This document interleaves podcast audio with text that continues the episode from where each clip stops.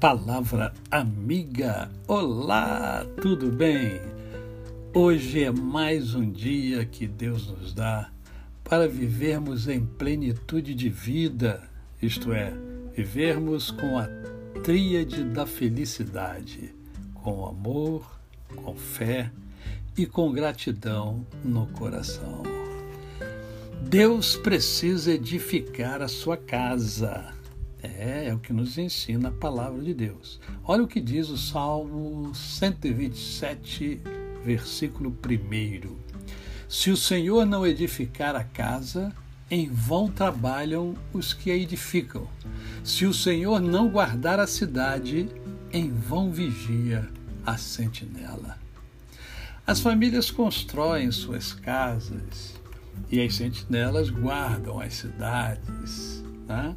Mas ambas as atividades são inúteis se o Senhor não estiver presente.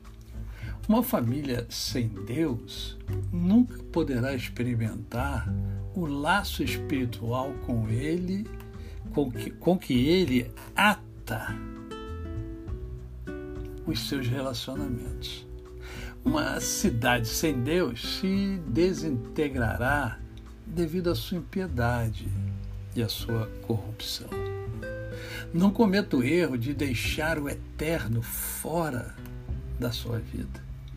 Se o fizer, todas as suas realizações serão inúteis. Faça de Deus a sua prioridade mais alta e deixe que Ele edifique a sua casa. Inútil vos será levantar de madrugada, repousar tarde, comer o pão de dores, pois assim dá ele aos seus amados o sono. Salmo 27, verso 2. Deus não é contra o esforço humano. O trabalho honrará a Deus. Está lá em Provérbios 31, do verso 10 ao verso 29, que fala sobre esse tema. Mas é, trabalhar para excluir os demais ou a ponto de negligenciar a família, ah, isso é muito ruim. Pode ser um modo de encobrir a capacidade de confiar que Deus pode prover as nossas necessidades.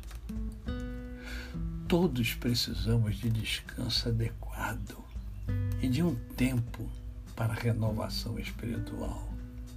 Por, por outro lado, este versículo não é uma desculpa para ser preguiçoso.